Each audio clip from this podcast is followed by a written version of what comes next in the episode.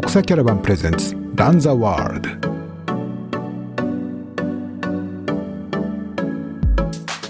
ドその時に、えー、傾斜を、ペース一定で傾斜を徐々に上げていきながら、えー、乳酸、血液検査するっていうテストをした時に、僕はそのトップアスリートの平均より高くて、まあ、そういう適性はあったと。やっぱそういう彼らに今から追いこうとしても、僕そこまで山岳スキーのスキルはないので、同じことしててもダメかなっていう、もちろんプラスになることはあると思うんですけど、そういうところでちょっとマウンテンバイク走ってみようかな直線なトレイルで例えば木の根っこがありましたとか、ちょっと岩がありました、はい、それを飛び越えます。その一歩がアクセルになったりだとか、普段はその単調に陸上っぽく走ってて、はい、何もないトレイルだったら。で、そこに何か障害物出てきた時に、まあ、このリズムでポンポンポンポンと避けていくんじゃなくて、ここでポンポンポン、一個グワーっといって、はい、それがアクセルになってっていうような感じで加速していくイメージです。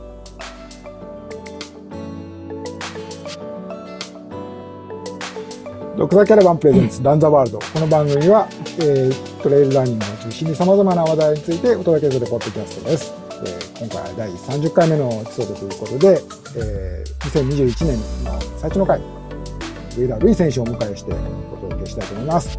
今日はよろしくお願いいたします。お願いします。そしてゲスト、準レギュラーの友谷さんと波宮さんもスタンバイしていただいて、よろしくお願いいたします。お願いします。よろしくお願いします。今年もよろしくお願いします。はいもうあの私の心はもうほとんどここでもう砕け散りましたね。この 準備の、この、この、すみません、そんなことはね、あの私の都合なんですけども。はい。それでですね、えー、まあ、今日は、この上田瑠衣選手。あの、実はですね、このポッドキャスト第1回は、あ2019年の、一昨年のですね、夏に、えー、始めたんですね。その時の第1記念すべき第1回ゲストが上田瑠衣選手ということで。この時はリビーニョだったかななんか。あれは、バフエピックですか？エピバフですよね。バフエピックと、そうですね。はい、バフエピック7月でしたかね。そうですね。はい、えー、の時に、その、まあ私は行けなかったんですけど、上田選手はそこで、えー、あの時3位 ?4 位ですね。4位か。4位だったんですね。うん、で、だった時の、おそのレースの直後に、ね、お話聞いたというのが、その時のエピソードだったんですけれども、はい。えー、まあその後ね、まあ去年はちょっといろいろ、まあコロナとかもあって、なかなかアスリートの皆さん活躍する機会ない中で、こうゲストにお招きして話す、聞くのっていうのはね、なんかちょっと私も、なんかあの、申し訳ないような気もして、なかなか聞く機会なかったんですけど、まあ、なかなかちょっとこうね、やっぱり今シーズンからはちょっといろいろ、こう、アスリートの皆さんにも話聞く機会をね、増やしていきたいと思ってますので、よろしくお願いいたします。というわけで、えっ、ー、と、まず最初にあの、何ですか、あの、皆さんの、ちょっと近況を一言ずつちょっとお話ということなんですけれども、えー、まあ、じゃあ、私から簡単に。私はですね、実はあの、まあ、例年であれば、この1月の中、真ん中の週の、週末というのは、まあ、香港にね、えー、香港100あって毎年行ってたんですけれども、うん、まあ、今年はまあないということで。で、その代わりってわけじゃないんですけれども、まあ、たまたまですね、あの、えー、九州の、この熊本の、この玉名市のですね、えー、正代さんトレイルランニングですね。実はなんと私、ゲストランナーということで。新鮮な響きですね。私がゲストって、あのー、ですね、この荒木光太さん、しや、あの、しやまさんとですね、なんかあの、何か、あの、何かちょっとあの、私が来たら面白いんじゃないかという、ちょっとこう考えていただいたみたいで、ちょっと声かけていただいて、もうすっかりもうここ2ヶ月ぐらい、もう走り込みをしてたんですけれども、えー、まあちょっとこの 大会が中止になってしまって、あまあちょっと残念ながらいけなかったんですけれども、まあその正代さんの、ね、話題もちょっとまた、あの、来、今月中ぐらいにはですね、一度またこのポッドキャストでお話聞いてお伝えしたいなと思ってます。というわけで、私、井川さんでございます。じゃあ、ルイ選手お願いします。あ、僕ですか？はい。はい。そうですね。近況報告としましては、ちょうど、おとといですね、えー、ミュージックビデオに出させていただきまして、うん、えー、もう本当直近ですね、12月末に撮影したものなんですけども、まあ、レンさんっていうね、えー、まあ、僕と同い年で、えー、もともとレーシングドライバーをしていて、で、お父さんが長渕剛さんということで、で、そうなんだ。はい。の、えー、彼の、まあ、オファーということで、えー、今回のね、ランニングフォワードという、まあ、まさに、まあ、ランナーに、えー、すごいぴったりの、えー、曲の PV にえーミュージックビデオに出させていただきました。えー見てない方はぜひ、えーチェックしてみてください。それは、あの、どういうご縁で繋がったとかっていうのなんか聞いてもいいんですか？はい。えっ、と、まあ、その、ミュージックビデオを作成、制作する、えープロデューサーさんが、まあ、見つけてくださって、僕に、まあ、メールが来て、えーそれで、出演どうですか？っていうような感じですね。なので、直接メッセージ来た感じです。すすごいいい映像ですね。あれ、はい場所どこですか、場所はですね、伊豆大島です。へーはい。日本で唯一砂漠がある、裏砂漠ってところがあるんですけども、うんまあ、本当に、まあ、メインの、えっ、と、三原山かな？は、えーあんまりドローン飛ばしちゃいけないって言われてるんですけども、それ以外の砂漠の地帯はもういくらでも飛ばし放題で、まあ、トレイルも一応ついてるんですけども、全然どこも入っていい感じ、砂漠なので、うーん。結構、えージムニーとかの撮影もしてたりだとか、まあそういうような感じでさ結構な撮影スポットみたいですね。なんかああいう PV とトレランって結構斬新だなと思って見てた。結構かっこいいなと思って。ぜひぜひう、ん。再生数稼いで、いろんな人にですね、またこのトレイルランニングの魅力伝わるといいなというふうに思ってます。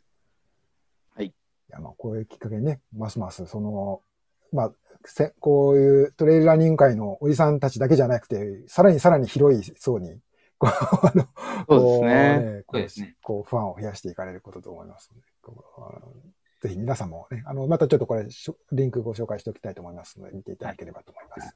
はい。じゃあ、ナミネムさんはいかがでございますか？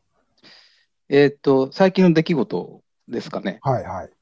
えっと、まずちょっとビール飲んでいいですか？どうぞ。はい。今日のビールは何ですか？今日はあの、トパトパっていうカリフォルニアのブリューイングなんですけど、北半球と南半球のホップを使ってるっていうビールがあって、今日は北半球から行こうかなと思ってます。すみません。うんちょっと飲ましさせていただきますね。はい。はい、すみません。あ明けましておめでとうございますおめでとうございます。はい。はい、あすみません。で、僕の近況なんですけど、はい。まあ、前回、まあ結局仕事も在宅がついに1年になろうとしていて、うん。まあ、ちょっとずつ削られてるっていう ストレス というか、マインドが、っていうのもあったんですけど、最近ちょっとですね、怪我をしちゃいました、アキレス腱の方が。ランニング中に。ええあの、去年バーチャル100マイル僕結構やってたじゃないですか。うん。で、あれで山行けないからロードずっと走ってたんですけどうん、なんか夏くらいからちょっと違和感を感じていて、で、最近ちょっとそれがひどくなっちゃって、まあ見たらまあアキレス腱炎で、ちょっと今寝起きとかすごい痛いんですよね。まあ、で、今、いい感じに実は年末までトレーニング詰めてたんですけど、ちょっと今そこら辺を見直したりして、基本的にロードはやめて、トレッドミルオンリーで、あと毎日練習しないとか、ちょっといろいろ負荷を変えながら、直しながらやってるっていうところですね。はい。でも基本的にもうトレッドミルしかやってないっていう状況ですね。あと在宅なんで家にずっといるっていう。特に 何の予定もなく、あとはクラフトビール飲んで、日々淡々と過ごしてるおじさんっていう感じですね。トレッドミルもじゃあ室内に自分のもうちょっとすぐそばでいつでもできるみたいな感じ。えっとね、ジムが近くにあるあ、のでジムがあ、って。あえっ、、と、8時までなんですけど、夜の、なるほどあの、この緊緊急事態宣言で、うん。はい。まあ、あの、定時に上がって、ジムに行ってっていう感じですかね。うんはい。そういう感じです。なるほど。はい。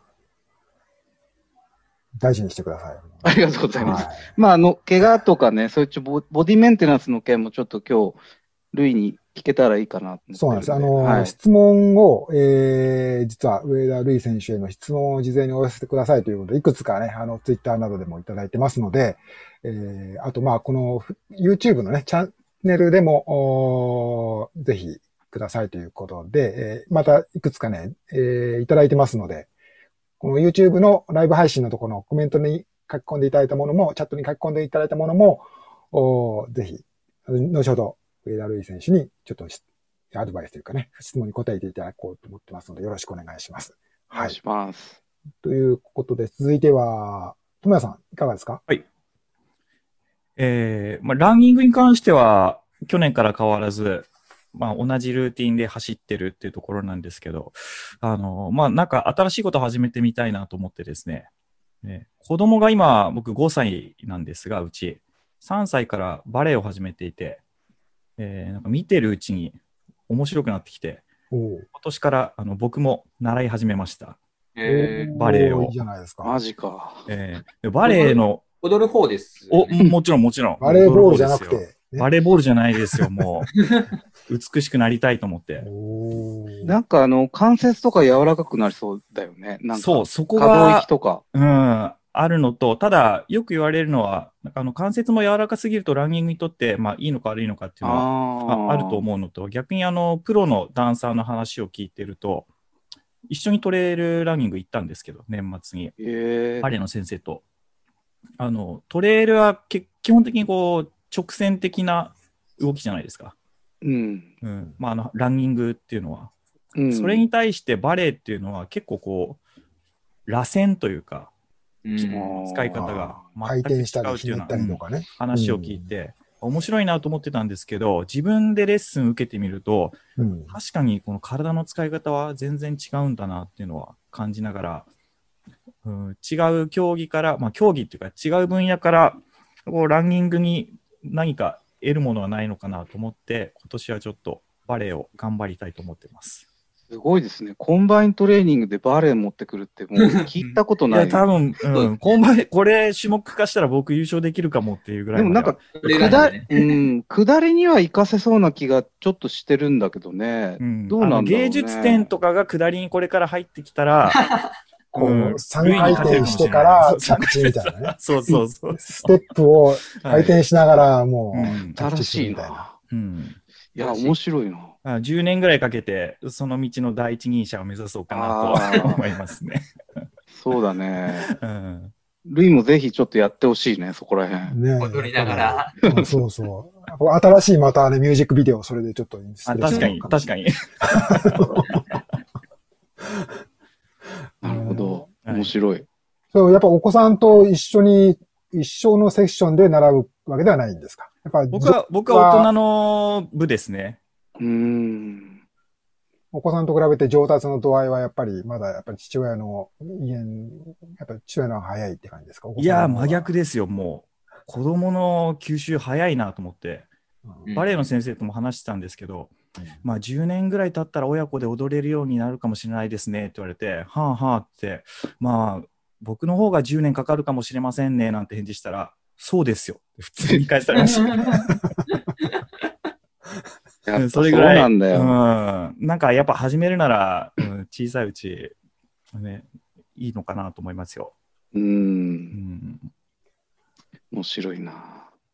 ねというわけで、えー、このね、ご参加方と一緒に私のね、このポッドキャストをお送りしたいと思ってるんですけど、まあ、ここからはですね、一応進行多少は用意したんですけれども、まあ、あの、新年会ということで、まあ、上田瑠衣選手もですね、いろいろあちこちのメディアにも登場されて、結構硬い質問はね、もう結構そちらの方で、大手メディア様の方でいろいろご覧いただ、あの、聞かれて答えも聞かれていると思うので、まあ、私どもの方は、ちょっとこう、まあ、ざっくばらんに、ねまああの、我々、実はまあ、あの、ね、この智也さんが主催されている、まあ、現在リーダーを務められている、えー、ランニングチームの STS、これですね。あの、はい。の方で、えー、なぜか、上田瑠衣選手もそのメンバーということでございまして、えー、まあそういうような、ちょっと、あの、ご縁もあって、あの、いつもいろんなことね、伺ってたりしてるんですけど。一応、先に言っておきますと、はいあの、ルイはですね、はいメンバーというよりも、あの、STS では見習いっていう立見習いですよはい。STS はね、まあ、あの、パフォーマンスではなくて、何ですか、年功序列入った順番からですから。一応、あの、見習いは、僕まだあれですね、下から2番目とかですもんね。そそう、そう、一番下が舞ちゃんかな。あうんーうん。でも、あの、舞ちゃんは、まあ、レギュラーメンバーとして、うんルイと山谷さんが今見習いという。そう。山谷さん見習いなんだよ山谷さんね。見習いが続いてるんですよね。あの、レジェンド山谷が。うん これはあの、もう稲葉さんの遺言の。ねそうだね。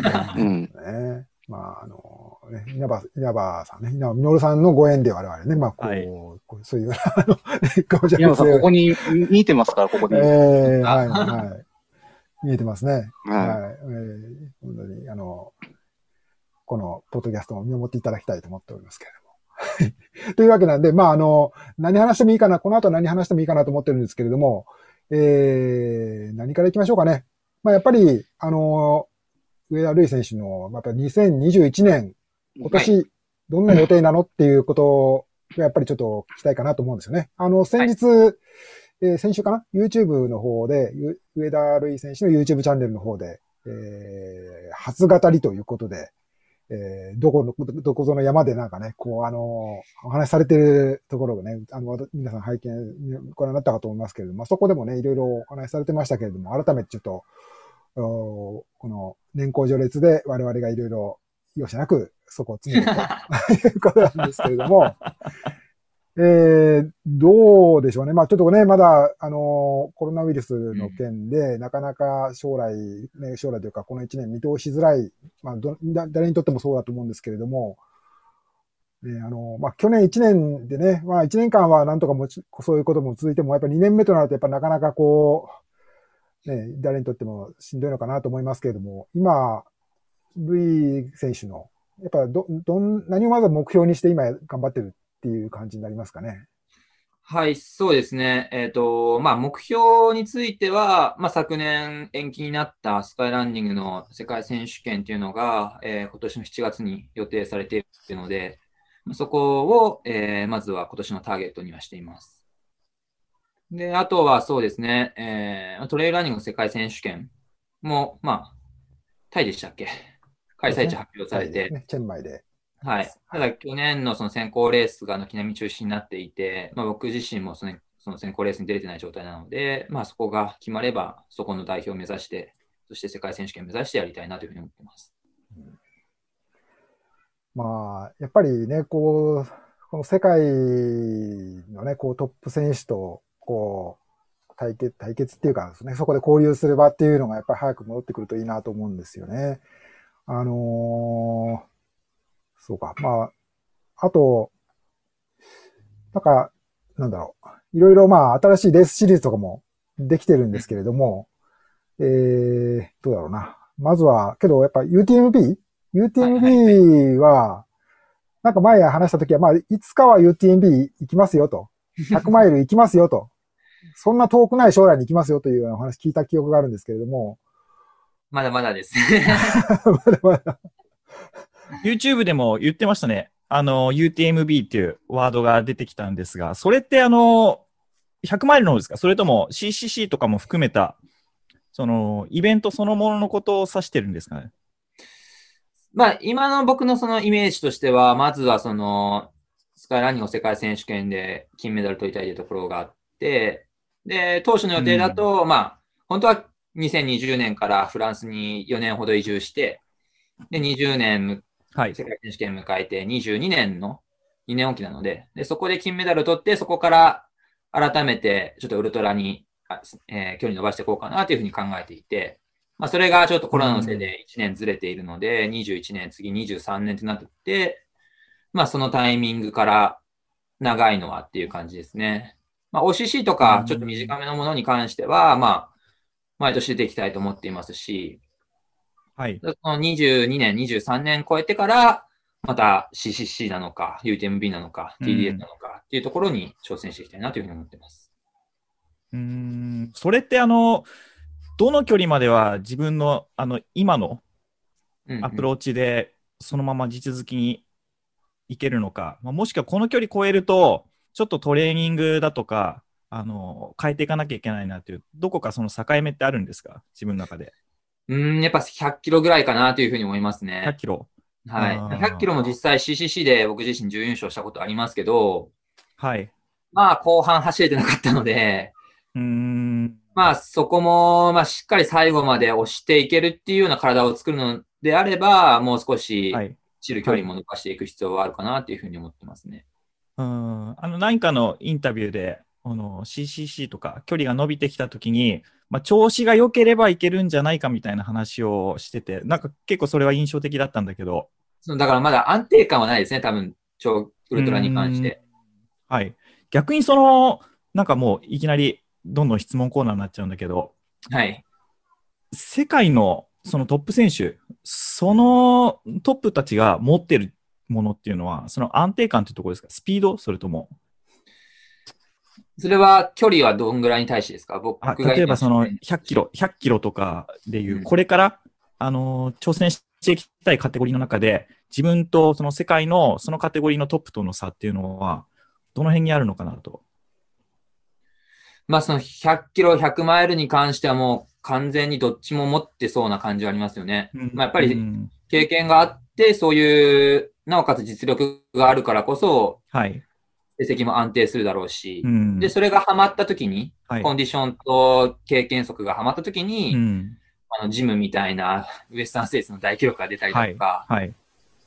やっぱりその僕の中で、まあ、ジム・オルムズレーとかは、そもそもの走力がめちゃくちゃ高くて、うん。で、短いのも、まあ、走力っていう、まあそういう、なんだろう、陸上的な走力はい。が、えーベースとしてものすごい高くて、そこにさらに練習量だったりとか、ウルトラに対ウルトラに対する適性というのが高くて、まああのタイムが出てると思うので、はい。まあ今、僕の、僕と比較すると、どっちも彼には足りてないかなというふうに思ってますね。あ、その、ベースの走力っていうところをとっても、まあ、ジム早いからね。めちゃくちゃ早いですね。あれ、アメリカの、あの、オリンピックの代表選考出てましたっけ？ジム。出てましたね。2時間出てました2時間15分でしたっけ、ねそうそう。マラソントライアルズね。ん今ちょっとね、適正って出てきたじゃないですか。はいで、多分今一番適正持ってそうなので、キリアンだと思うんですよね。そういう、そういう意味では。いうん今というか、うん。まあちょっと変わってきてるのかもしれないけど、やっぱこの適正ってちょっとキーワードかなと僕は思っていて、例えば前、ルイス・アルベルトっていたじゃないですか。はいで、彼、スカイめちゃめちゃ速いと。当然、ミドルレンジも速かったんですけど、はい。ただ MB ではいまいちでしたよね。あの、うん。それほどインパクトは出せなかったっていう。うんそうですね。まだい、そうですね。うんだあれ CCC は取ってたんでしたっけ？CCC 取ったかなえーとかもしれないですね。UTMB は2位まで行ったのかな？5位とかじゃなかった5ですかね位とかか。はいうんで、やっぱ、ルイにちょっとまあ今後挑戦していって、多分、またそういう話になると思うんだけど、その適性っていうメカニズムをぜひ解明してほしいなって思って。それって何なのかなって、その、持って生まれたものなのか、トレーニングによって後天的に得られるものなのか、うんその辺ってすごい不思議で、例えば宮原さんとも話してても、宮原さんももう100キロなんてもう考えられないっていう話をすると。でも走力から言ったらすすごいじゃない、平地の走力も。まあ、その辺ちょっと、まあ実験だじゃないですけど、ちょっとルイがどういうふうにやっていくのかっていうのは、僕自身興味がありますね。はい。そうですね。僕としては、まあ、その山になんか8時間とか10時間入るのは全然苦じゃなくて、ただ、ロードで8時間、うん9時間とか走るのはものすごい嫌なので、まあそういうのもあるメだろうしで、そこに対するトレーニングで、やっぱり、多分ロードのそういう練習もしなきゃいけなくなってくるのかなって思ったときに、僕としては多分、うん。そのトレーニングの段階で多分心が疲弊するというか、まあそれを、まあ徐々に積み重ねていけば、そこに対しても、あの、対抗、えー、そうですね、抵抗がで、交代というか、なんか、できて、慣れてくるのかもしれないですけども、うん、うん。ちょっとまだ未知の領域。面白いですね。ただ僕自身今テ、ィム・オルセン、僕自身今今月からその7月の世界選手権に向けて少し距離、うんまあ足作りってことで、毎朝20キロジョグっていうのをノルマにやってたんですけど。僕自身今まで月間3から400くらいしかしてなくて、あ、そうなんだ。はい。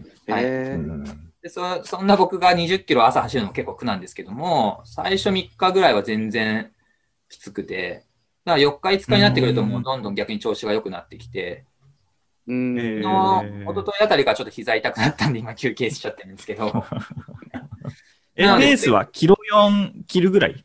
もう決めてないですね。キロ5分の時だったりとか、上がって4分ぐらいになるえーとりあえず、はいやっててどういう、あの、効果実感しますか？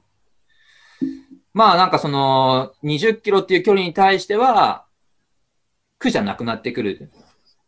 あ、まあ気持ちの面そメンタルで。的なストレスがだいぶそのかかんなくなってくるっていうのがありますし、うんまあ走っていて、まあきつくなくなってくる、足ができてきてるんだなっていう感覚はあります。ただあそれで一回トレイル、その間に行ったんですけども、なんか鈍いというか足さばきが。うんうんまあロードで走ってる、ロードなり黒缶で走るようなテンポじゃなく、やっぱりあトレイルだと足場の足さばきっていうのが大事になってくるときに、うんはいなんか鈍くて、全然スピード乗れなくて。なんかわかる気がする。なんかロードってやっぱり一定じゃないですか、リズムが。うんで、トレイルってオフロードは不規則だから、なんか筋肉の切り替えが固まっちゃう感じするよね、ずっとロードやってると。うん。だからやっぱりそのアメリカっぽいそのフラットな100マイルとかだったら、まあ陸上的なウルトラマラソン的な練習が効くとは思うんですけども、UTMB だとかもっとより山岳系のレースだと、長時間山で過ごすようなトレーニングの方が効いてくるのかなっていうのはまなるほど、なるほど。感じますね。うん。面白いですね。そうそう。だから僕はやるとしたら多分後者の方。多分アメリカの100マイル、まあウエスタンステースで大会記録出すっていうのは多分僕には今のところ全然イメージできなくて。うんあそれよりも UTMB とかヨーロッパ系の山岳のレースの方が、うんまあ僕には向いてそうだなっていうのはありますね。あ、確かにね。うんあの、ティム、ティムっているじゃないですか、アメリカ、ウエスタンステーツ勝った。はい。ティモールセンね。彼はね、ウエスタンステーツの練習ずっとトラックとかやってたらしいですよ。うん。はい、うん。だからやっぱ種目が違うんですよね、きっとその山岳系と、ちょっとサーフェスというか、うん、特性が。だから面白いですよね。まあ、なので今後ね、そこの距離にもアジャストしていくのにどういう練習していくのかとか、多分試行錯誤していくんだとは思うんですけど、まあ、逆に僕らにも参考になるというか、うん、すごいみ教えてほしいなっていうのはありますね。ちょっとその辺のところで、早速関係のあるところで、その YouTube のコメント欄で、チャットのところで書き込んでいただいている質問が関係あるかなと思うんですけれども、えっ、と、これは DABC さんかな？えー質問はあ、バーティカルとスカイに関して、平地の走力は必要でしょうかと。うん。えー上田選手は現段階で5000メートルとフルマラソンどのくらいで走られますかと。ちょっとその こういうような質問がいただいてますけれども、うんどうでしょうね。そのまあ、バーティカルとかスカイについても、平地の走力がどれぐらいこう、ものを言うかっていうことですかね。どうでしょうね。そうですね。だから僕もそこはすごい、いろんな人を見てきて、どっこいどっこいかなっていう。まあ僕自身今そこまでそのトラックの練習してなくて、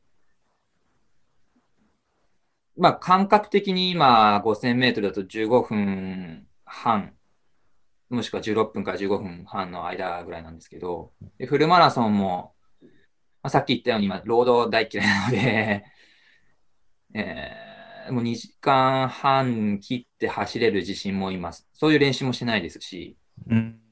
ない中だけど、まあ、バーティカルとかもぶつけ本番でも全然結果出せるし、スカイでも負けないっていうところはあるので、やっぱり山に対する適性っていうのは大きいかなと思います。ただ、そうは言ってもやっぱ走るスポーツというか、体を動かすスポーツなので、まあ、そもそもの VO2、心肺機能だったりだとか、ランニングエコノミーってところも求められてくると思っていて、だから、わかりやすく比較すると、バーティカルで、宮原さんがいて、僕がいて、で、宮原さんっていうのは、昨日だか一昨日も黒缶の3キロで8分45で走ってましたけど、やばいね。やばいですよね。僕今やったら9分20ぐらいかかると思うんでいや、そこの比較でしたらうん、宮原さんの方が間違いなく、その陸上的なうん。能力が高いはい。方が劣ってる。ただ、まあ今一緒に走ってないんでわかんないですけども、バーティカルのレベルだとしたらどっこいどっこいっていうことを考えると、まあやっぱりプラスなのかなっていう、山力が6で、うんえー、陸上力が4で僕が10。で、宮原さんは山、陸上力が6で山力が4で、トータル10で今どっこいどっこいなのか。うん。うん。だからやっぱりどっちも必要になってくるのかなっていうふうに思いますけど。それもうちょっと、なんか踏み込んで聞きたいんだけど、その山力っていうのは、例えばペースを上げていったときに、えーまあ、乳酸を、例えば除去していくような、まあ、力があるというか、そういうものが自分にはあるのか、うーんとそもそも心拍が、えっ、と、上がらない、まああんまり負荷を感じないのか、どういうところにその、特にその上りの適性って、あの、身体的なものを感じますか？えっ、と、僕が2018年の、えっ、と、あれ2018だったよな。うん。うん。に、の、えー冬に、えっ、と、オーストリアのレッドブルの研究施設に行って、うんえー体力測定をしたんですね。はい。でその時に、えー傾斜を、ペース一定で傾斜を徐々に上げていっていきながら、えー乳酸、血液検査するっていうテストをした時に、はい。僕はそのトップアスリートの平均より高くて、そういう適性はあったと。はい。なのっていうのは、その、もちろん心肺はめちゃくちゃ上がりますよ。その呼吸が荒くなったりとかするんですけども、うんその乳酸値が低いまんまというか、体が疲れない、傾斜がはいきつくなっても体が疲れない体を持ってる、僕は。はうーん。なるほどね。それはもともともうん持ってるものなのか、後天的にトレーニングで身につけたものかは、うんあれですけども、まあそういったところも上りに関しては影響してくると。なんなんとなくですけど、僕は、ルイって生まれ長野でしょ？で、生後間もない頃からちょっと上高地に住んでたりとかもしてだよね。それ、あとちょっとケニアンっぽい要素と、あと、佐久長聖で黒缶やってたっていうのがでかいのかなって僕思ってるんだよね。うん要は、あれ珍しい高校じゃない？いわゆる、かなりオフロードの練習が多いっていうので、その上りの適性っていうのは、あとはそのフォームというか着地とかの仕方がやっぱりかなりうまいんじゃないかなっていう気がしてるんだよね。その、普通に、ブートマックスももちろん高いんだけど、そこら辺のミックスなん、いろんな要素があるのかなってすごい思いました。もちろんその生まれた土地っていうのもかなりあるような気もしてるし、だ結構因数分解したいところですよね。智也がすごい思ってるのも僕すごい思ってるんですけど。うんだその、レッドブルの研究の時に、もちろんその、平地で、いわゆる一般的なフラットを走って、ペースを上げていく、うん。えーこの測定もしたんですけども、入血を取って測定もしたんですけど、それって僕平均以下で、えーそうなんですよ。っていうのもあって、まあ、VO2 ではなくて、その乳酸耐性のことところですけども、うん平均以下っていうところがあって、だから、うん、一概にその V、VO2 が高いから、山が強いっていうわけでもないですし、ううんん。うん。面白いっすね。え、ちなみに、あのースカイの、まあ、ショートとか30キロぐらいの距離の場合って、まあ、上り得意っていうのはあると思うんだけど、下りの時は、うん、どういう気持ちなんですか？そこはもう、あの、ガンガン攻めていくのか、もしくは、上りで疲れたものを、えっ、と、回復させるようなパートなのか、まあ、どういう意識で走ってるんですか？そうですね。まあ、国際大会はもう休みどころはないので、あ、そうか。はい。ガンガン行きますね。あうんうんまあ、さっき言ったように僕はその上りで息は上がるけどそんなに疲れないので、ーはい。足がもうパンパンになるとかないので、上りを走ってて。うん。だから、まあそのちょっとフラットになったりとか下りになっただけで、その呼吸さえ落ち着けばはい飛。ばしていけるというか。え感じー、スタイルとしてあれだよね。上りで稼いで、まあ下りヨーロッパ勢は結構早いんで、そうですね。はい。そこでまあ詰められてても上りの貯金でっていうスタイルだよね。うんはい。なんかあの、そそこはもうちょっと変えたいんだみたいな印象も最近受けるんだけど、要は下りのスキルを高めたいみたいな。うん。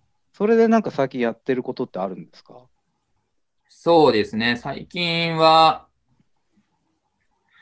全然結局忙しくてできなかったんですけど、ん。今年夏にマウンテンバイクを買って、ちょっとマウンテンバイクで下ってみたりとか、おおまあその、それは体スピードに慣らすってこと？そうですね、スピードのうん判断力っていうところで、ちょっと養えないかなっていうところで。それっていうのは、例えば向こうに行ってヨーロッパ勢とちょっと話する機会もあると思うんだけど、例えばそういう人もいたってこと？いや、いないですね。マウンテンバイクね。なんか、ただやっぱりうん向こうの人たちでその山岳スキうー、ん。ニーマウンテニアリングがすごいトップで、この間も、うんまあ年間、僕が年間優勝した時の2位のオリオルは、この間、スペイン選手権で優勝しましたけど、あ、それ、そういうマウンテン、スキーマウンテニアリングの。はい。めちゃくちゃやっぱそういったところでスキーのスピードでああいう崖みたいなところ判断してるんで、やっぱそういう彼らに今から追いつこうとしても、う僕んそこまで山岳スキーのスキルはないので、う。うんん。同じことしててもダメかなっていう、もちろんプラスになることはあると思うんですけど、そういうところでちょっとマウンテンバイクかじってみようかなと思ったり。へーなるほどね。まあでもスキーはやるはやるのかな。ありますね。この間も、今、じ、地元の大町のところの、えー、地ヶ岳スキー場っていうファミリーゲレンデを、うんうんその、今年、去年できたトレランステーションを運営してる会社が買い取って、今そこに僕の父も、あの、早期退職してそこに就職してて。なので、もうそこのゲレンデは僕もすごい、いくらでも使いたい放題みたいな感じになってうて。まあ、そこでスキーやったりだとか、夏場はそこをトレランサーキットみたいなことに使えないかなってことで今相談してたりとかああ、なるほど。まあそういった、まあ、スキーもやったりしますね。うーん。なるほどね。やっぱりヨーロッパでは早いですか？下り。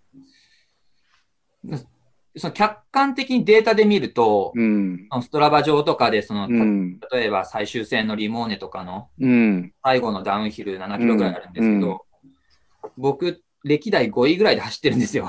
すごいことだ早いよねそれうん。それを、その7キロで僕よりも3分早く走ってるのは、キリアンと、その時2位だったオリオルぐらいで、ああ決して僕も遅いわけではないんですけど、そうだよね。うんうん。まあ、そういうさらにず抜けた奴らがいるっていうところ、うん。まあ、キリアンのやっぱ下りは異常なのかな？異常だと思います異。常なんだ。あのだから僕、一緒にまだ走ったことないので、うん。あ、そうか、そうか。まあでも大君いるじゃない？松本大君。もう聞いたんだけど、異常だって言ってたからね、大君。大君の下りも半端ないけど、すみませんね。うん、やっぱちょっと違うって言ってたね。だから一瞬その最終戦でそのオリオルに一瞬抜かれたところがあるんですけど、うん。こんなライン取りするみたいなところを、あ、そう。でうんとすごい直線的だったってこと？苦戦的ですね。ああ。ルイも割と、なんていうの、割と直線を選ぶとは思うんだけど、はいもっと直線だったの？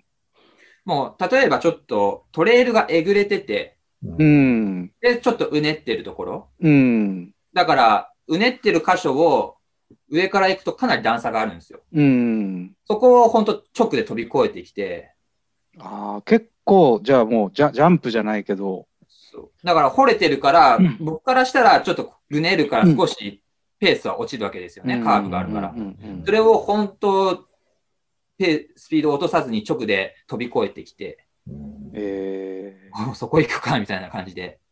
ー、なるほど、なえるほど。ーえちなみに、まあ、あの、下りって言っても、まあ、コースいろいろあると思うんだけど、あの、歩幅を広げていくと、やっぱその分スピードって出る？出るとは思います、出ますけど、はい。その、衝撃も高くなるし、その、はよりスピードの中で求められる判断能力、はい。はい。まあ足場置く位置だったりとか、そこにさらに段差があったら、その先が足を置く場所が見えてるかってういう、ん。はい。まあそこが、まあ彼とオリオルとの見えてる世界が違うのかなっていう、うん見えてるラインが違うのかなっていうのを思います。はい。確かに。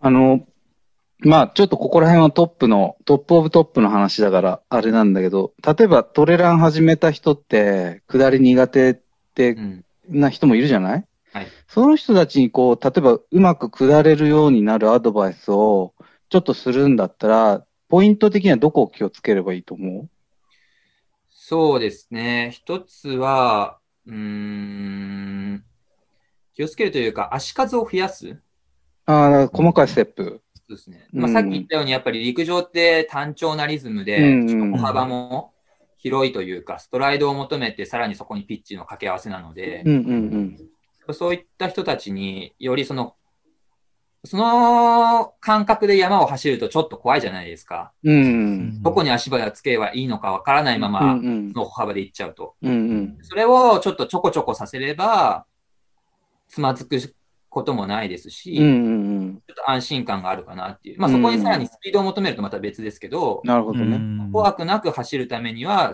あ少し足数を増やすことが大事かなというふうに思いますね。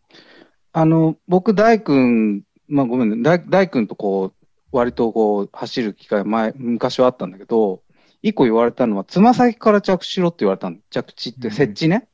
それはやっぱそうなのかな？つま先メインの方がいいの？でつま先でやることによって、かかとから行くとやっぱり後ろに滑るし、つま先で行くと、その逆にリリリースも早いので、結果僕がさっき言ったようなちょっと足細かいつながるし、えっ、と、つま先で行けば、そのリリースが早いことによって、その、あ。うんうん。足が転がるリスクが減る。捻挫するリスうクが減る。ん。ああ、はい。うんやっぱじゃあ、ルイもつま先着地しまあ、結て、果的に下りって傾斜があるから、つま先を意識するとフラットになるんですよね。ああ、そういうことね。うんあ、それすごい勉強になるね、やっぱり。うんなんかやっぱり、初心者の人って見てると、かかとからついてるんだよね。で、結果後傾になってずるっといっちゃうみそうなたいな。んですよね。まあ、怖くてちょっと体が開いちゃって。うんうんうん。で、だけどちょっとこう、勇気出してつま先から行くと安定するなっていうのはあるよね。ありますね。うんうん。なんかそういうあれなんですね。なるほど。案外でもつま先から行くって知らない人多いかもよ。う。うんん。意外と。確かに。うん。僕も昔はそういうふうにアドバイスを受けていたはずなんですけど、もう今やもうかかとから、おっかなびっくりあ鎌倉のトレイルを、あの、鎌倉のトレイルで。これ不鎌倉のトレイルでで、もうかかとからしか行けない体になってしまった。トレランから離れてちょっと立って、で、ロードをメインでバーってやってやるじゃないですか、ジョグを。で、ふっとこうトレランに入ると忘れてるんですよ。うんんで、結構あって、そうそう。だから、僕も最近山入ってないんで、まあちょっと怪我して今はちょっと無理ですけど、森、森があるんですよね、近くにね。うんあの、まあ、冠城さんもよく行ってる新春の森っていう森があるんですけど、そこでちょっとやると、そういう感覚を取り戻せるんで、週に1回くらいはやっぱりうん。オフロードで走るっていうのは大事だなっていうふうに思いましたね。ありますねう。ん、あと、その目の、目線の見てる世界が違うので、そうだよね。ああ、確かに。陸上だったらこのアスファルトなんで足元見ないし、まっすぐだけ見てればいいですけど、うやっん、ぱりトレイルだとその障害物があるから、その目線のこの動きっていうのがすごい細かく確かに。るんで、うん、やっぱりそういうふうに、なんだろうね、眼球を動かす動きじゃないですけども、そうだよね。もうちょっと滑らかにしとかないと、ちょっと判断の能力が遅遅くなるかなと思いますね。だからササッカーがやっぱり生きてそうだよね。まあ本当にやっぱり、ねこの、この世界でどこまで見えてるかっていうのが、やっぱり敵を見たりとか、パスもらううんう中でした。ん。だから、ともやバレーじゃないんじゃないかな、やっぱり。サッカーじゃない。いやー、そんなことはないですよ。そう？うん友谷さんの場合は、その僕が見てる間に3回転して見てるんで、そうそうあ。ー僕はあの、つま先から、あの、着地とかじゃなくて、どこまで高く飛べるかの方を追求していこうと思うんで、うん衝撃すごくない？衝撃やばいですよ。やだよ、一緒にセッション行ったらなんか回ってるとかさ。回ってる。インスタ映えしていく方にね、うん、持っかなと。ね友谷さんはあの芸術点狙ってるんで、でそうそうだね。うんただ、その僕の美しさを評価できる目がね、周りの人に養われてないといけないから、まあ、STS はないかもしれない。あないです。ね。ないですね。いや、新ジャンル開いてる。死んじゃうね。うん。え、ちなみになんか、もうちょっとなんか、そこ聞きたいんだけど、あの、はいつま先から入るっていう時に下り、つま先だけじゃないですか？じゃない。結局、腰の位置とか、うん、肩の位置も、まあ、連動してるのかなと思うんだけど、そうですね。トレイル走るときって腰の位置ってどれぐらい意識してますか？そのロードと比較して、まあ、ロードの比較的高くなってて、いくのかなと思うんだけど、トレの場合って変えてますか？と下りでもそんなにその障害物がなくて、例えばゲレンデだとか、うん。そういうところ、砂利道だとか、そういうところだとうん、腰を入れる。はい。まあその傾斜だけど、本当はいにトレイル、トレイルじゃない、ロードを走ってるような腰の入れ方にすると、はい。ぐんぐん進んでいく。うんスピードに乗れるうんはい。で、そこを、例えば何か障害物があったり、えーカーブがあったりとかしたときに、ちょっと腰を引くと、うん。えー減速できるというか、まあ、腰でちょっと足取りというか、うんブレーキアクセルを加減してる感じはありますね。うん、それがじゃあうんトレイルでフラットの場合って、じゃあ比較的腰の位置は高い方を意識してる。高い方は意識してます。はい。その方がスピードに乗れる。はいうーん。あの、足が悪くなければ。これあの、アスファルトからの反発とまたトレイルの場合って違うから、うんうん、その辺、あの、しっかり踏み込んでいくものなのか、もしくはこう、抜いていくものなのか、どっちなのかなっていうのは結構最近なんか気になっていて。うん。で僕は、まあ、イメージとしては、その、なんだろう、まあ、あのーボントゥーランに出てくるような石の種類でアクセルか、なん危険な石かっていう判断するようなあれと一緒ですけども、はい。えーまあ、直線なトレイルで、例えば木の根っこがありましたとか、ちょっと岩がありました。でそれを飛び越えます。その一歩がアクセルになったりだとか、うーん。だ普段はその単調に陸上っぽく走ってて、はい。何もないトレイルだったら。はい。で、そこに何か障害物出てきたときに、まあ、このリズムでポンポンポンポンと避けていくんじゃなくて、ここでポンポンポン、一個グワーッといって、はい。それがアクセルになってっていうような感じで加速していくイメージですね。あー、なるほど。うん、意識してみます。はい。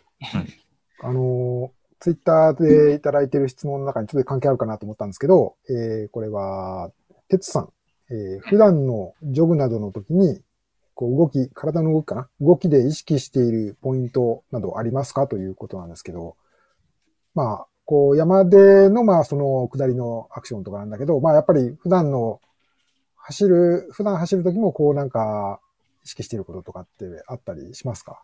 あまりない、そうですね。まあ、やっぱり腰の位置とかですよね。あんまりうん腰が下がんないとか。うんはいあとは、ちゃんと軸を持ってるか。僕のイメージは、まあ、僕はランニングコーチではないので、これが正しいかわからないですけど、うんちょっと、この、首の付け根ぐらいから、糸が垂れてて、垂れてる人形さんみたいなイメージ。うんそうすると、背筋がちょっとピンとなりつつ、若干首が少しだけ前に出てるようなイメージ。うんこれでピンとなってるけど、うんここから出てるんで、首は少しこうなってる感じ。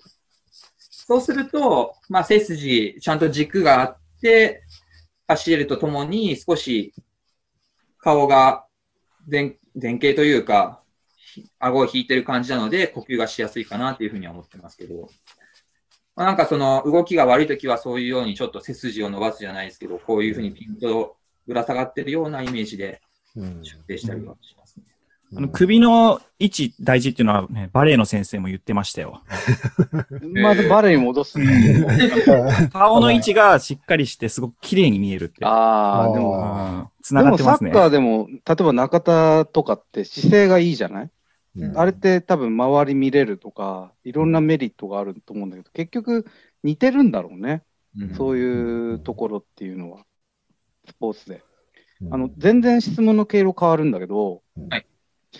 佐久長聖の先輩で大迫さんいるじゃない？はい。大迫選手、日本オリンピック代表の。はい。あの方とは、こう、こまめに連絡とかって取ってんのかね？こまめではないですけど、たまに。こまめではない。この間、なんか例えば、うん、とはい。どういう話とかするとかあるんですか？うーん、直近コミュニケーション取れたのは、あれですね、MGC 前日ですね。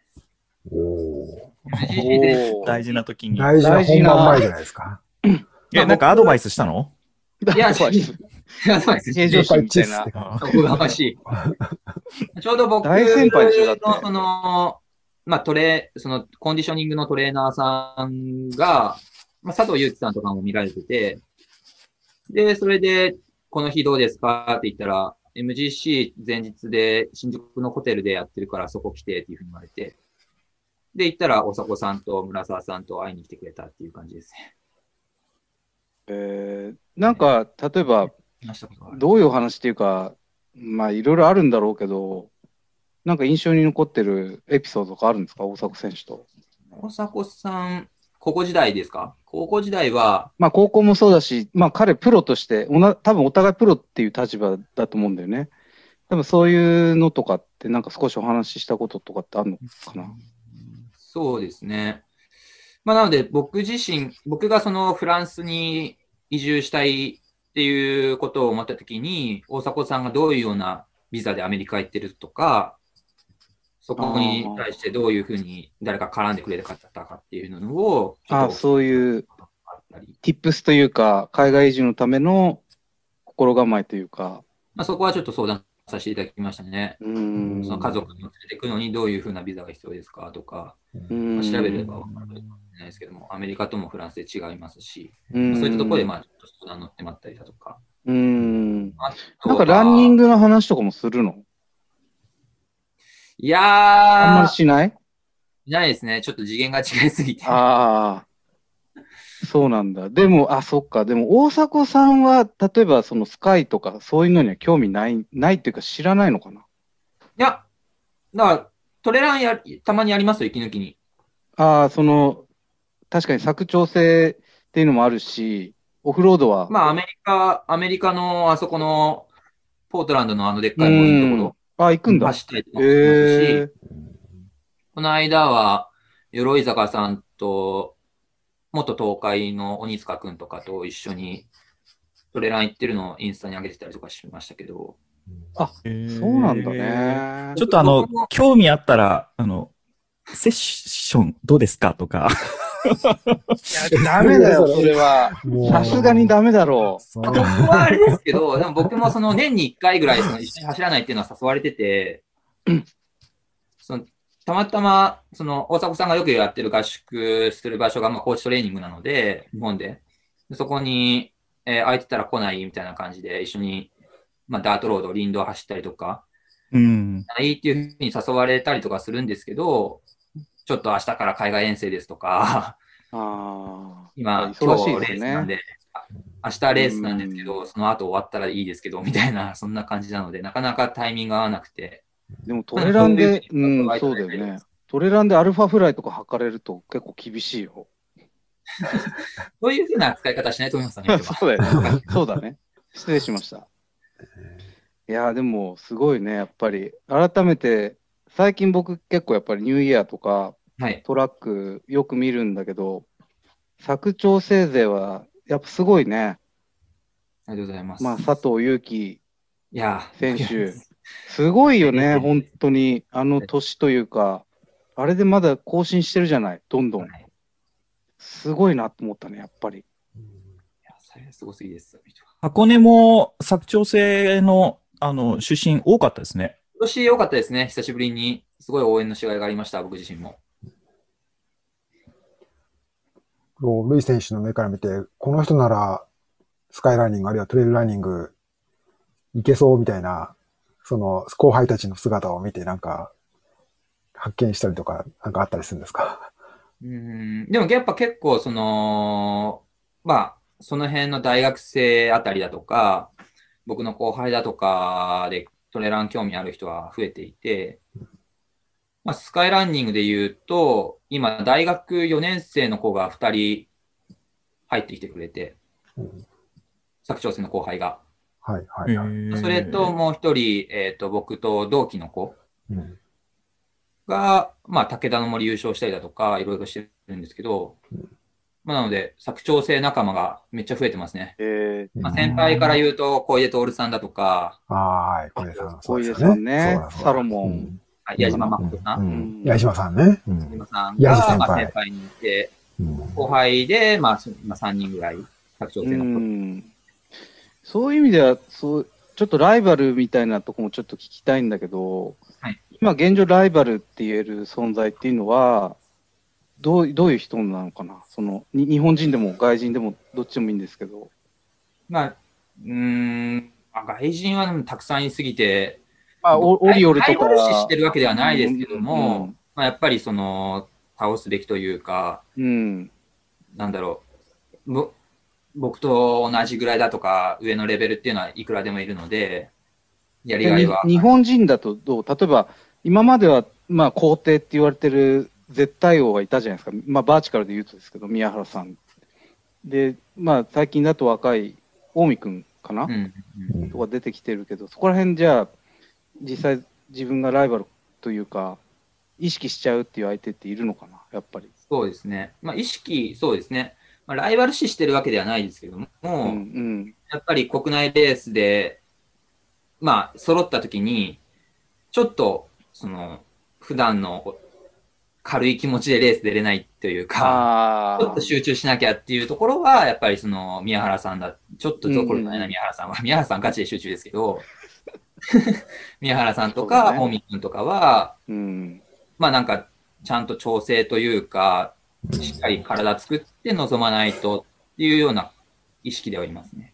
ああ。じゃあやっぱりその二人なん、まあ、国内というか、今のところ、まあ、そうだよね。宮原さんの凄さってやっぱ何なんですかね？宮原さん結構年というか、まあ失礼ですけど、38とかですかね、今もう。そうですね。うん。凄さってなんかありますか？いやー、あの年であれだけ平地もめちゃくちゃ速いですからね。うんまあ、なんか僕個人的にはちょっとガスペリっぽいなってすごい思ってるんだけど、うんあの、上りの強さといい。だから、多分僕にはそこの自衛隊みたいなストイックさがないっていうのもあると思いますけど、本当にそこで自分を追い込める強さというか、いや、ぜひあの、富士登山競争なり駅伝に出てほしいなと思ってるんですけどね。僕的には。競争出るならやっぱりあの記録をぜひターゲットにしてほしいと。あの記録は本当に、あれですよ、それこそさっき言ったような、陸上の力と山の力、すごいそうなんですよないと出ないタイムなので、登山競争ってそこのミックスだからすごい難しいんだよね。難しいです。あの、馬返しまでのロードと、はいそこからの山岳セクション。あのタイムはちょっと想像つかないですね。でもこう、あれやれると、キリアにちょっと近づくみたいなところない？まあまあまあまあまあ。うん。ねえぜひ。ちょっと僕個人的にはちょっと狙ってほしいなっていうところはあるんですよね。うん。ナミネムさんはライバル誰かいるんですか？僕はあの、し、下の方ですよ。その、今トップのランナーの話してましたけど、あ下の下ですよ、僕。あ俺のライバルを聞いてもしょうがないでしょ。うん。まあ、言っても誰ってなりますよね。そうですねこ。れ聞いてる人たちがね。あ、でもね、僕、ほら、去年ちょっと若干犬猫通信で話題になりましたけど、ストラバが嫌い発言あったじゃないですか。あれちょっと若干周りのとこでこうホットになったんですけど、で、今結局僕、アカウント鍵アカにしたんですよ。あ、ストラバの？はい。はい。で、やっぱ怪我して思ったんですけど、うん周りに影響されないってやっぱいいなって思っていて、だから、ライバルやっぱ自分ですね。うんえ今のそういう話ですか？え今のは。今のはそういう話でしたか？なんかライバルがいっちょっとぱ笑いすぎいじゃないの、それ。SNS 上にいるっていう意味じゃなかったですか？今のは。SNS はね、やっぱツイッターが最高ですね。えーあのーいや、あの、最近ツイッターオンリーなんですよね、僕。あんまり Facebook もインスタもやらずに、うん。なんか面白いですよ。なんかいろんな、なんかこう、もやもやしてるおじさんがいっぱいいるなっていう。それランナーで、ランナーで、この新しい目標を抱えて、悶々と、悶々じゃないな。あその、ふつふつとやる気を燃やしているおじさんが結構いると。まあそうですし、やっぱ僕思ったんですけど、トレイルランニングって、おじさんにとってすごい理想的なスポーツだなと思ったんですよ、最近。その心は、その心は、やっぱサラリーマンは社会で、こう、なかなかうまくいくことって難しいじゃないですか。いろんな要素があって。はい。だけど、トレランって、ちょっと頑張れば、頑張った分だけ報酬が得れるっていう世界があるんですよ、ちょっと。うんそういう側面があって、だからいわ、いわゆるおじさんの駆け込み寺的な感じになってるんだなと。だからやっぱりトレランはおじさんに愛されるスポーツなのかなっていうのがあって、わかりますよ。なんかこう、ウルトラマラソンとかもそうです。そうですよね。頑張っただけ報われる世界って、これほどこう単純な爽快なものってあんまりないんですよ、世の中に。うん。だから自分の仕事は持ちつつも、こう、ウルトラとか、ウルトラトレイルにはまるっていうところっていうのはすごいわかるなっていう。で、そういうおじさんがいっぱい溢れてるのがツイッターなので、まあ、すごい共感しますよね ツ。イッターの年齢層高いみたいな、そういう。なんかこう、そうなんですよ。ある意味、ある種鬱屈してるおじさんがいっぱいいるというか、まあ僕もその一人なんですけど、旗振ってる方ですよね、どっちかというとい。や、そう、旗振ってるのかな、僕。うん。でも、なんか、し趣味趣向が合ってて、やれ、クラフトビールだとか、こう、言ったらみんなあげちゃったりとか、まあ、寂しがり屋だけど認められたいみたいな人たちが多いのかなっていう。お二人、あれ、あ、お三方はどどうなんですか？ツイッターあんまりやってるイメージないですね、お三方って。い やってますよ、やってますけど、や、ルイはやってるけど、そこ、主力じゃないよね。まあ、まあそうですね。あとは、その、どこまで絡んでいいのかなっていうのもありますね。あの、なんか手探り感すごい感じる、ルイに。そうだ、ツイッター匿名性高いじゃないですか。うん。匿名性高くて、そこになんか絡むのもあれだし、なんか、結構、まあ僕もそういうおじさんアカウント見てますけど、結構その、そうだよね。ねなんか、割いろんなことと、そうだよね。なんか、僕のに対してつぶやきとかは、うん。見てるけどスルーしてそうだもんね。そう、見てますけど、見てますけど、僕の、その世間の見られから、見られ方としてどう絡めばいいのかわかんなくて、スルーしてる感じですね。だから見てはいます。結構エゴサーチもしてて、上田るいって見てる、あのつぶやいてるのは全部チェックしてますけど、スルーしてるのがほとです。なんかツイッターのキャラを設定してみたら？ルイの？うん、あの、リアルとは違って。あ語尾を小さくするとか。なんか、その可愛い方向で行くとか。例えば、なんか、キャンプやりましたとかさ、そういう、なんか、違う側面を見せるとかさ。それ、それツイッターですか？いや、違うか。それだったら YouTube となのかかじゃないですか？そうか今だったら。うんそうか、そうか。SNS によって違いますよね。あの、違いますね。いる層も違うしうん自分の発信する内容とかも違うし、うん。トモヤツイッターやってないよね、全然。僕はやってないですね。見てますけどね。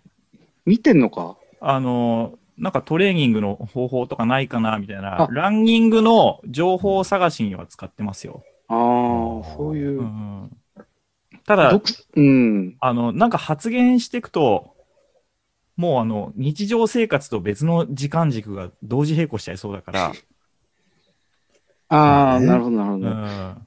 ドクサーキャラバンは SNS 的にはどっちに力入れてるんですか ?Facebook、インスタ、ツイいやッター、こー。れはね、な悩みの種ですね。これやっぱは悩みの種で。ですよね。こ去年うんも、あの、前回の回で言いましたけど、まあ、今年軸をちょっと決めようみたいな、その、ドックス、犬猫としての、え。なんかもう悩悩んでますよ。まあね、っていうかまあ、このね、なんていうかまあ、まあ、Facebook とかは、やっぱ、こう、パブリッシャーっていうか、そういうメディア、コンテンツクリエイター的な視点から見ると、やっぱなんか、自由度少ないし、なんか、こうね、こう、例えば、こう、こう、タタイムラインに出てくるものとかも、ね、かなりコントロールされてるところなところがあるし、まあ、もちろんお金出してね、うあん。の、こう、表示頻度を上げるとかっていうことも考えられるけど、まあ、やっぱそう、それを全部握られてるのも、なっていうのもあるし、まあ YouTube、YouTuber とかはね、まあ新しい、まあね、ホットな、うんホットというかますますね、さあの最近ホットになってきてると思うんですけど、うん、まあ、裏切らないのはやっぱりその自分でやってる、あの、ワードプレスとかのウェブサイト、テキストサイトは、まあうんこれはまあある意味まあ、あの、本拠地というか、ね、あの、まあ、自分でコントロールできるところだし、まあ、ねそういう意味でなはまあ。そこに戻ってくるみたいなことをしつつも、うん、まあ、もっと、けど、ツイッターなり YouTube にしても、なんか、全然成長してないな、自分のところはっていうので、あの、本当にあの、こう、いつも悩んでるっていう、そんな感じなんです。その辺ちょっとみんなでいね、知恵を絞って考えていきたいですよね。うんで、もやっぱり今日思ったんですけど、まあ、ルイみたいなやっぱりコネクションがあるっていうのはすごい強みだなって僕は思っっていてうん、なんかあんまないじゃないですか。やっぱこう、岩佐さんのつながりでやっぱりこうやって集まれるっていうのは、これは強みですよね。僕じゃなくても、完全に繋がると思いますけどね。いやいやい、やいや。この完全に STS 枠で友情出演じゃないですけど、ね、ルイもこう忙しい中出てくれたり、トップ、 top of top ですけども、出てくれるっていうのは、我々下々の人からしても嬉しいですし、もしもって。まあ一市民ランナーですね、ただの。まあ、うん。あのーじゃあ、ここでもうちょっと時間もあれなんで、少し新しい話題というか、そうですね僕ちょっと聞こうと思ったことがあるんですけど、まあ、あのーまあ、ルイ選手といえば、まあ、ちょっと、こう、皆さん、うん明らかになってるのかな？わかんないですけど、あのーまあ、昨年ね、あのー お子さんがはい。誕生されて、はい、そうです。ね、あの、家族が増えてということで、えー、まだ3ヶ月 ?4 ヶ月？そうですね、もうちょっとで3ヶ月になります。いやいやいや、おめでとうございますということなんですけれども。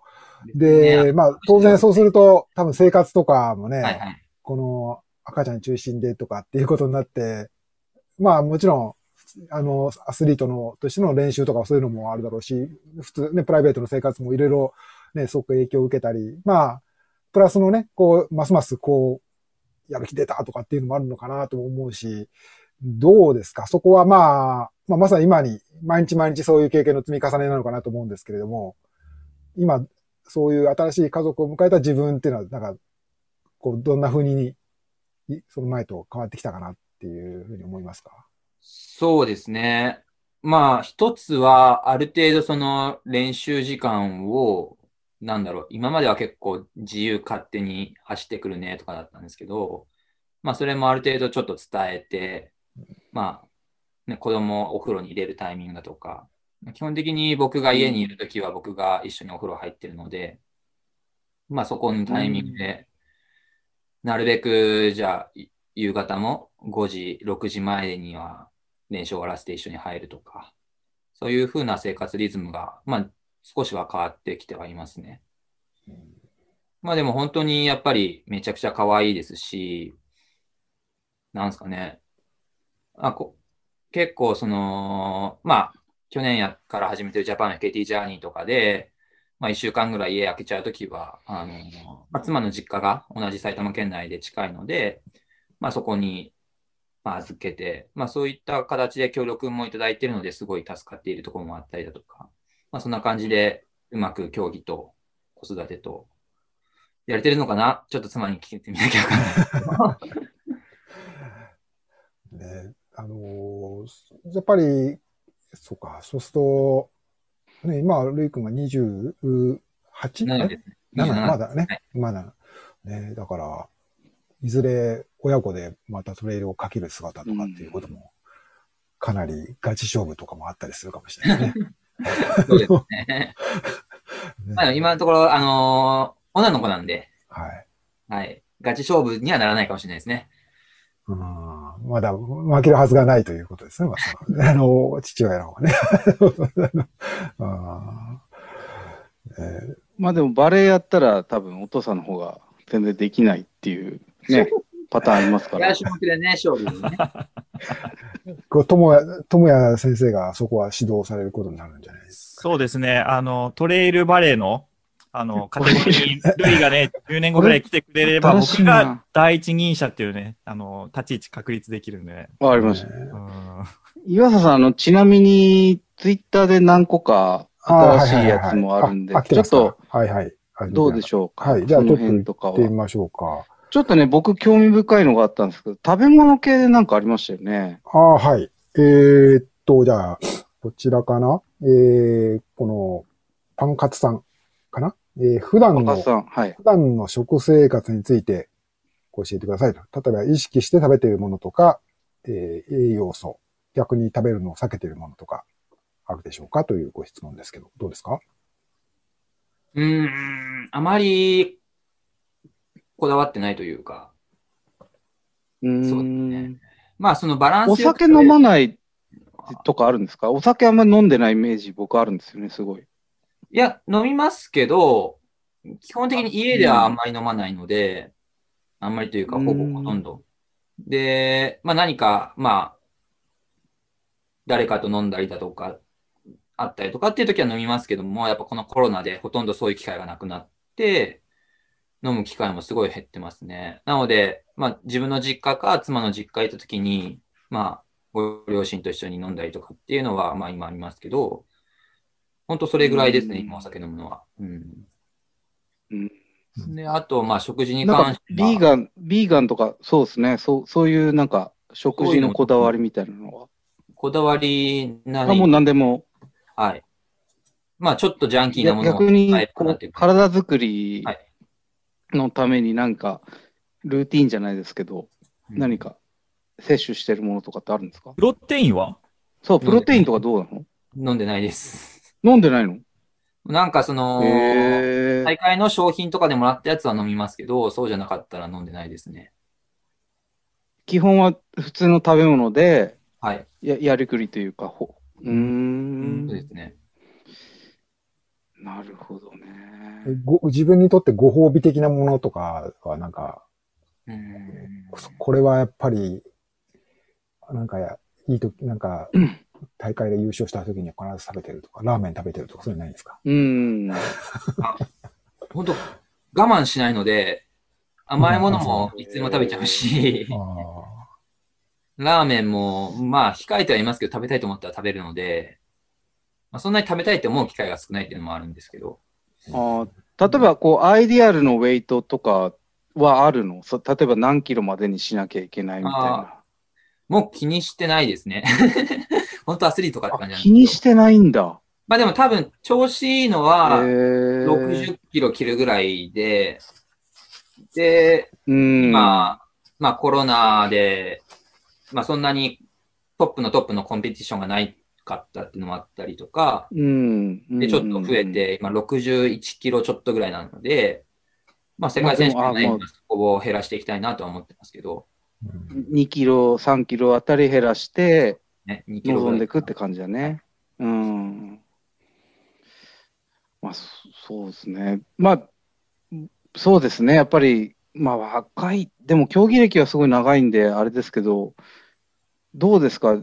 ぼ僕なんかおじさんになってきたんで、やっぱり結構プロテインとか取らないと力、あの、全然回復しないんですよね。うーん。その辺、どうなんですかね、おじさん軍団は。岩佐さん、ともや。ともや、プロテイン飲んでるでしょ、最近。僕ね、そう、最近飲み始めて、ナミネムさんが飲んでるよって話。どうですか飲んで飲んだ結果。いや、あんま変わんないなと思っているんですよ。あそうですか。い。や、マジでなんか違いないかなと思ってるんですね。で、ただ、まあちょっと、とりあえず継続して取るだけ取ってみようと思っうて、時間をかけた中での変化を感じようと思ってるんですけど、ないですか？感じないのと、あと、あれだ、取り始めて1週間ぐらいしたときに、あの、ランニング後に血尿が出てきたんですよ。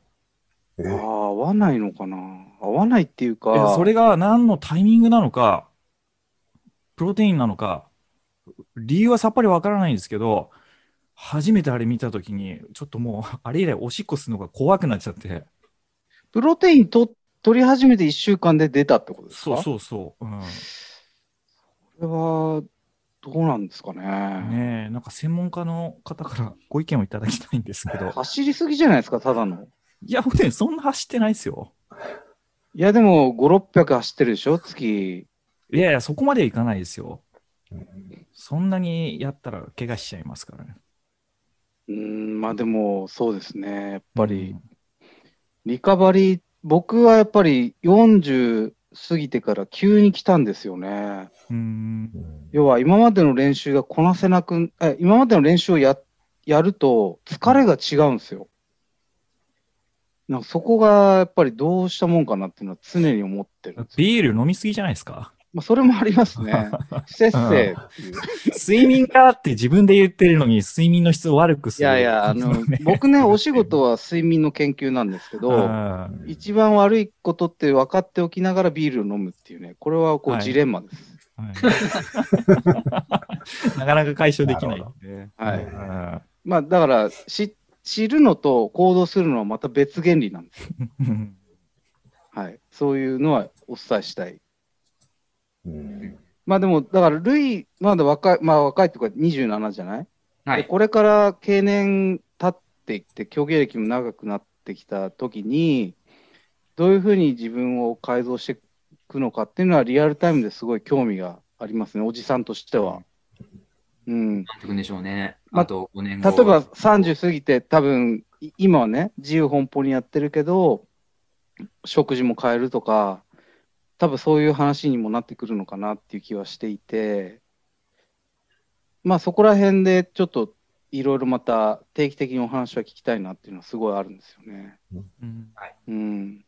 あと、あの、まあ、距離というか、カテゴリーによって体の作り方って変わるなっていうのは、結構感じてるところで、で、あの、ロングとか、まあ、僕も最近はウルトラに向けてやってると、やっぱりトレーニングしてる時間そのものは長くなるじゃないですか。うん。ね、そうすると逆算して、まあ、何時間寝ようとか、回復を、まあ、どういう周期で取っていこうっていうふうに、なんか計算が、あの、細かくなってくるんですよね。その因数分解が。それは感じていて、で、プラス、あーあの、家族との生活、まあ、家族の生活リズムの中で、じゃあ自分のトレーニングする時間、どこなんだっていう、まあ、市民ランナーの場合は、っていうことが出てくると、なんか、毎毎時間毎時間結構あの本気になるっていうかその瞬間しかないからガッてやろうとか、うん、その、時間を大切にするっていう。ああねなりますよね。ようん、やっぱ一日の一番楽しみがランニングだとしたらランニングのために睡眠の質は確保しなきゃとか睡眠時間は、うんうんで逆算するよね。だかうんら、なってきますよね、うん。やっぱ睡眠ってやっぱ根本だから、疲労回復の。うんまあビール飲んでる僕が言うのなんですけど、まあでもそう考えると逆算でやっていくとやっぱり、ね、寝る時間は7時間以上は確保しなきゃいけない。で、走る時間こんだけっていう中であと仕事もする。うんで、子育てもするってなると本当に時間ないよね。限られますよね。うん。なんかそうなってきたときに、じゃあ、うん食べ物はどれが、まあ、効果的かとか、うん。うん、なんか、あの、距離もそうだし、ね、生活スタイルに合わせて、そういった、まあ、あの、取捨選択は変わってきますよね。そうですね。うんだからそういう、ですね。だから、うん、やっぱり、そうですね。いろいろ、おじさんたちの悩みは尽きないっていううん。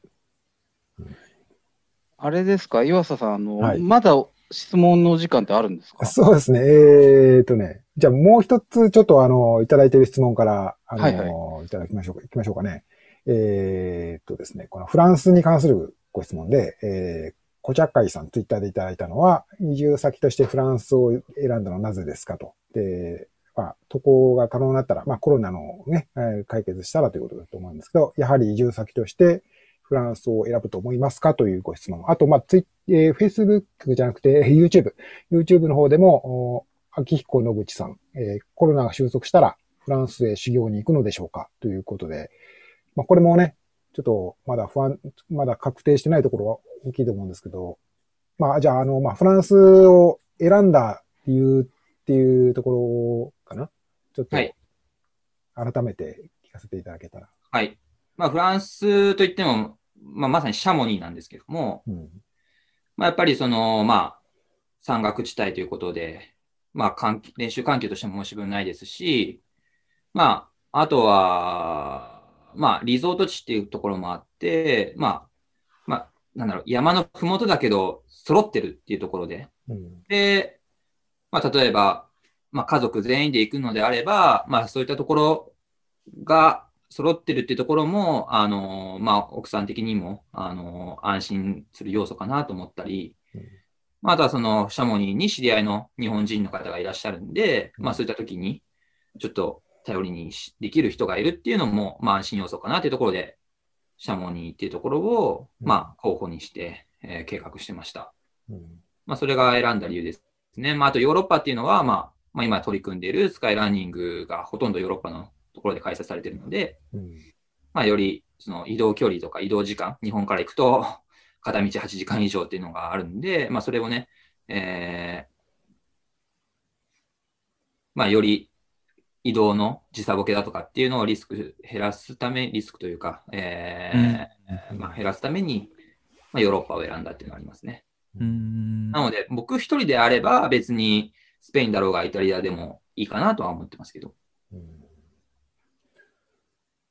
ね、まあ、ね、この、やっぱり、私も、ね、毎年一年に一度行く程度で、そんなに詳しく知りませんけど、やっぱりまあ、その、トレーラーニングに限らず、こう、山のスポーツというか、年間を通して盛んだし、まあ、そういうことに伴ういろんな、まあ、専門家というかね、こう、スポーツの専門家だったり、まあ、選手のレベルも高いももちろんですけども、そういうビジ、こう、そういうことを仕事にしてらっしゃる方もたくさんいるだろうから、そこでのネットワークというのもね、多分期待できるだろうし、ね、あのまあ、ちょっとね、ここのところ、やっぱりこう一年計画が、こうね、あの、ずれて、ってしまったことって、やっぱり、今、そこは、どうですか？自分のこの小、こう、アスリートとしてのキャリアプランという上では、やっぱかなり、ちょっとこう、絵を描き直したりとかっていうことを考えたりすることもありますか？そうですね。まあ、あの、去年、2020年の暮れで、えー、オンユアマークの、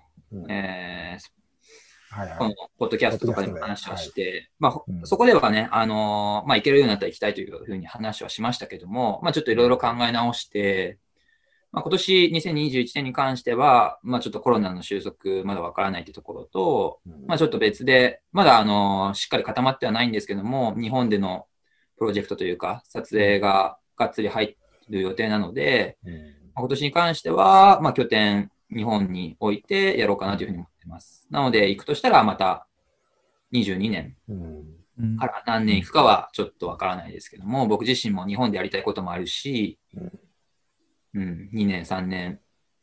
まあ、去年から、2020年から言ってたら4年っていう話でしたけども、まあ、ちょっとその辺は臨機応変にっていう感じですかね。うんうんシャモニー拠点にしていくと、競技力っていうのは上げていけそうな、なんかそんな期待はありますか？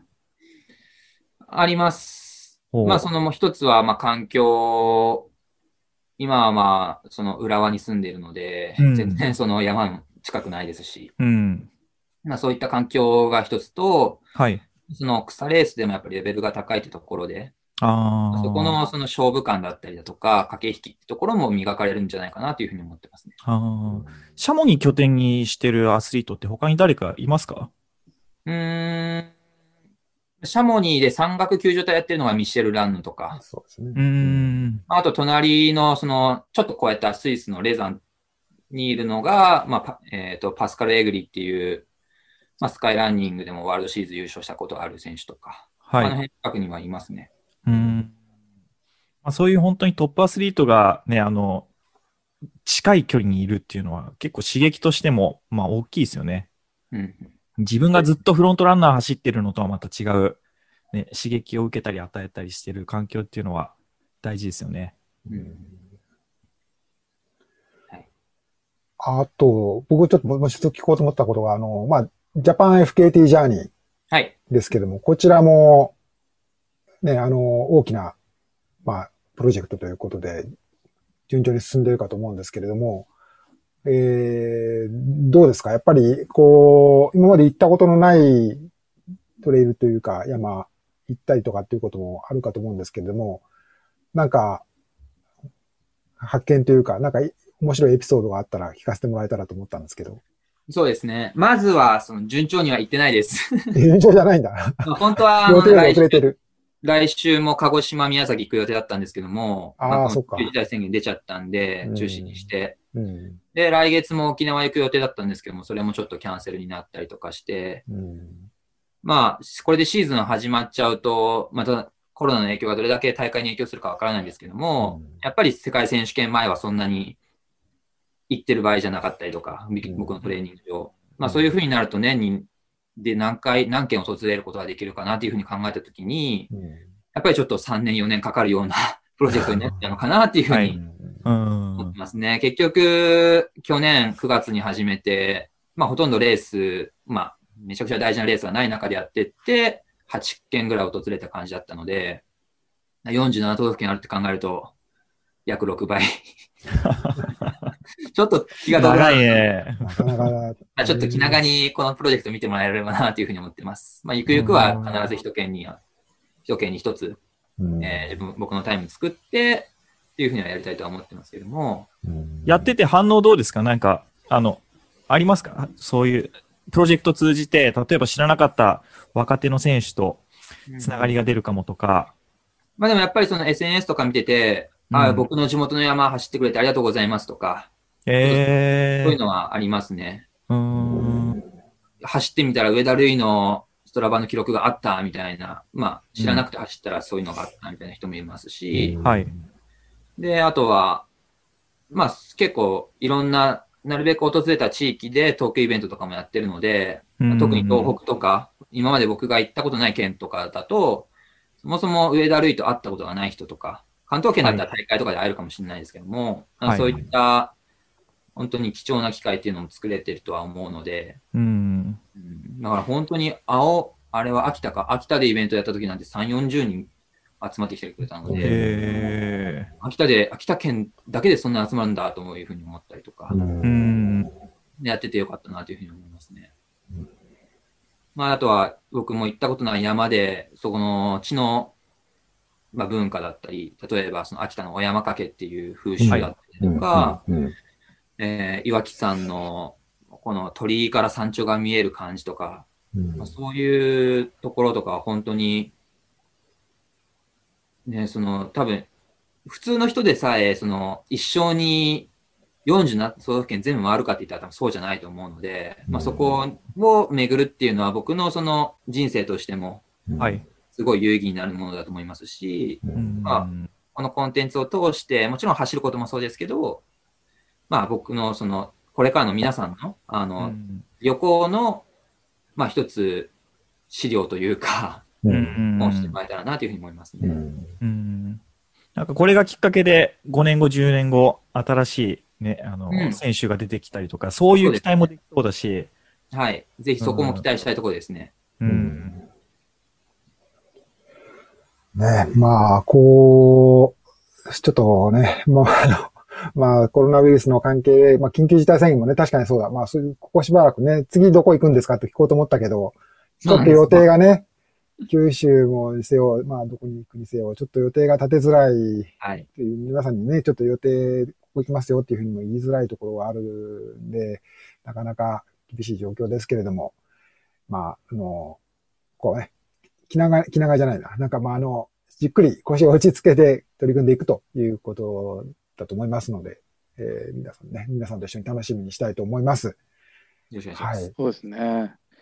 質南野さ問は、なんか、他は大丈夫です他か、ね、は、そうですね。あとは、あー友也さんのバレエの技を見たいらしいです。大和優太さんから、バレエの技を、あ、ヤマトのやつはスルーでいいんじゃないですか？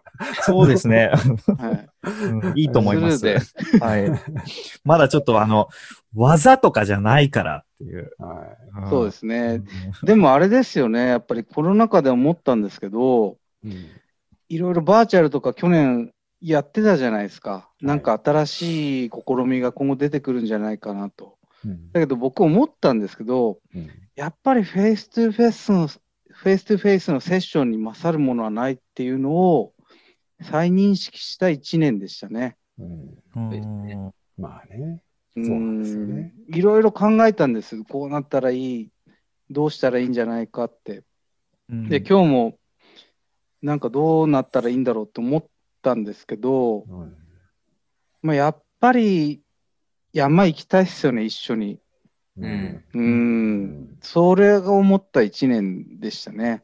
うんまあ、なんとかだからいい方向に行って、ね、やっぱり今までみたいにワイワイ行きたいですよね。一緒に。ね。去年、あの、コーミ、ね、一緒に出たじゃうないですか。ん。そう。で、その時いろんな人に会って、まあ、やっぱこういう場いいな。いや、そうなんですよ。あの、か、なんかやっぱり特別ですよね、それは。大会でしかない雰囲気っていうのはあって。うんまあうんうんそでもなんかね、僕は思うんですけど、反面、あの、バーチャルで、う。うん一。人で黙々と走ってる時間もすごい楽しくて、あ、まあ、それもね。うん。だからね、これはこれで消えずに残ってってほしいなとか、まあそれがね、あの、FKT ジャーニーもその一つなのかもしれないし、う。うんん、なんかできないからそれで一旦バッと出ておしまいまあ、っていうよりは、確かにそうだね。思考停止になるのはやめたいよね。うん、そこでね。うんまあ、自分のね、あの、近くの山とかで、うん。あの、バーチャルで走るっていうのも、やっぱりそれは楽しいですよ。うん、確かに。うん。だから、ルイの取り組みとか見てると、やっぱ日本って広いよね。いやー、広いです。いろいろ、あの、中田さんのあの、中田さんもい今日本でいろいろやってるじゃない？元サッカー選手のね。うんあはい。ああいうのとか見てると、ルイのイベントとかも見てると、やっぱり知らないことっていや、ぱいあるよ多ね、日本ですら。日本だけどね初めてのこと多いですし。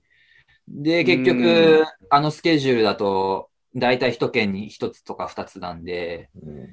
行き足りないんですよ。だからもう、うんね、ジャパン FKT ジャーニー2周目も早くしたいんですけど、ねそうだよね。100名山の付け200名山みたいな世界で。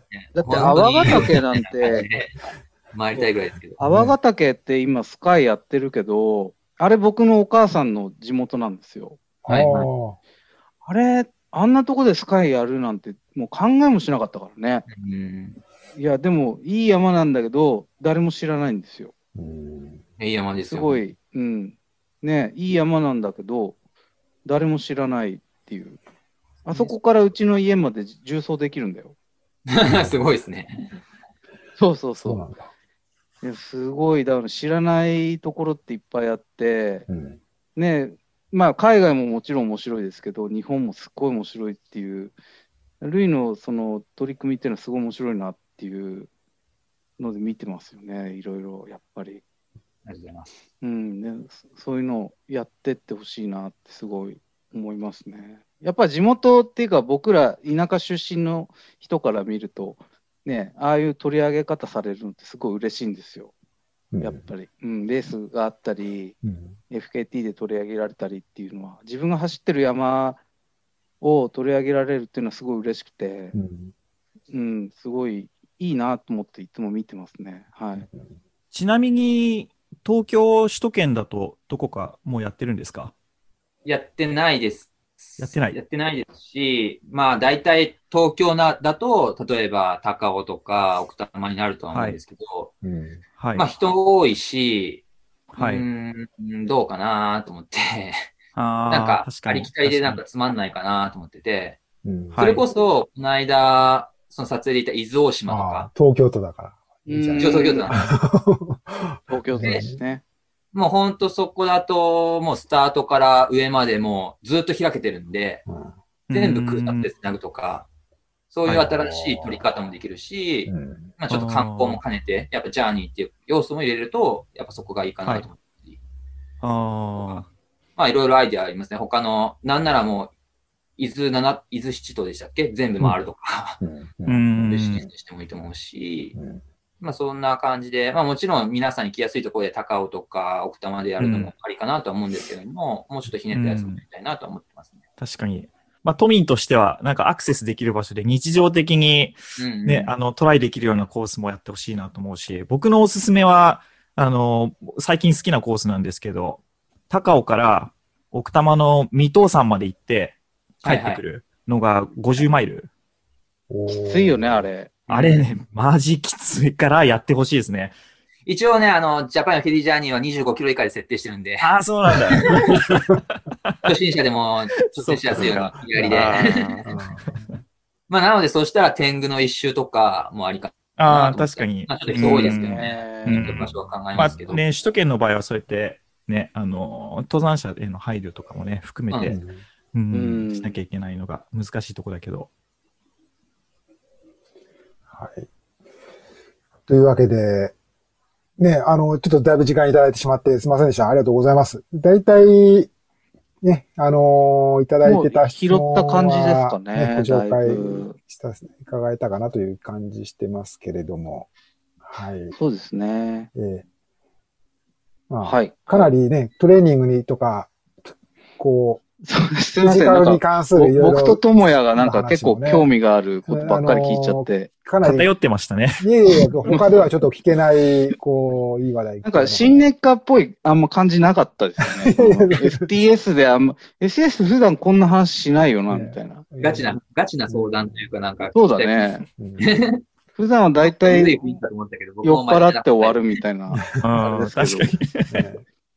や、けどなんか、あの、だからそういう意味では、なんかその、さっきレイクの言った、こう山のスピード、トラックのスピードみたいな、こう、そのうん7対3、8対2とか、こういうこの兼ね合いっていうんですか？だからそういう意味では、まああの、こうね、陸上とか、まあ学生さんとかでもいろいろ、こう、スピードを伸び悩む、結果ね、伸び悩んでるとかっていう人もたくさんいるけど、けど潜在的にその、ね、レイ君が自分で気がついたように、この山を登ったりとか、あまあ下ったりとか、まあそういうスキルをこう持っていて、それを組み合わせたら、また全然違う活躍が場がね、開けてくるうんのかもしれないっていう人がたくさんね、ね潜。在的には多分日本のね、ところにもいるだろうし、まあ海外でもそういう人が、このね、あの、トレイルランニング、スカイランニングというところにこう活躍の場を求めて、フランスとかね、スペインとか、まあそういうところで選手が刺激し合って、こうそういううんね、あの、どんどんどんそれにこう刺激された人たちが、こうね、トップレベルの選手もそうだし、まあ、こう、段階のおじさん世代も そうしっかりということで、あの、盛り上がっていったらいいなというふうに思った次第でございます。まあ、その中で言うと、まあ、トピックで言うと、あれですよね、その、例えば、イギリスのレッドブルのトム・エヴァンス。ああ、と思います。あはい。がいるとか、ロウルトラ走るけど、今年、去年とか13分40ぐらいで5000走ってるし、ああすごいね、13分台か。うん。で、あと、今年の箱根駅伝の5区走った東洋大学の宮下くんとかは、トレーニングで地元のトレイルをトレーニングでやってたとか、うん。めっちゃ早かったよね。早かったですね。早かったね。そういう話もあるんで、まあそういう人もちょっと興味持って入ってきてくれたら嬉しいなと思ってますけど。うんなんかついついこういう話すると、ね、あの、内輪で盛り上がったり、おじさん向けの内容になりがちだけど、でこれが、あの、もっと今から始めたいっていう人が、ね、あの、役立つような内容も、ね、できたらいいなと。おじさんが出たら、岩佐さん、ちょっとねちょいちょい、あの、ちょっとビデオはね、止まっちゃうんですよね。あ今何も出ないのが、はい。あのーすいません。あのーこうだ、こっちだ。はい。まあ私が出なくても別にいえいえ。というわけで。あと、そうはいですよね。あまあ、個人的には、ルイとか、智也とかと、今度はこう、登山というか、重曹に行ったら面白いかなっていうのはちょっと思ってるんですよね。うんああいう天天白みたいな。ああいうので、ちょっとまた、うん、セッションしたら面白いかなとか、より、ルイがあえてのキノコ取りを皇帝と張り合うみたいな。そういうのもちょっとキノコ。ハンティングをキノコハンティングを、あの二人のキノコハンティングを傍らで見てるみたいな。ああいうのをちょっと見たいなって思ってるんで、ちょっと宮原さんにもオファーかけようかなって個人的には思ってます。というわけで、えー、ちょっと私の絵が固まってしまってしまいましたが、あの、ここでちょっとまあ一旦、ここで区切りにしましょうかね。そうですね。はいと。いうわけで、まあ、あの、今回、で、ドクサキャラバンのお送りする、うランザワールドのポッドキャストの第30回目のエピソードということで、上田瑠衣選手をお迎えして新年会ということでお伝えいたしました。えっ、と、今年もですね、まあ、あのコロナのこともいろいろありますけれども、何かいろんな話題を、こう皆さんにね、刺激になるような話題、こう、お伝えしていきたい、ゲストをお迎えしてお伝えしていきたいと思ってますので、どうぞよろしくお願いいたします。えー皆さん、上田さんありがとうございました。ありがとうございました。えーすみません、長々と。ね、えー、皆さんありがとうございました。ありがとうございました。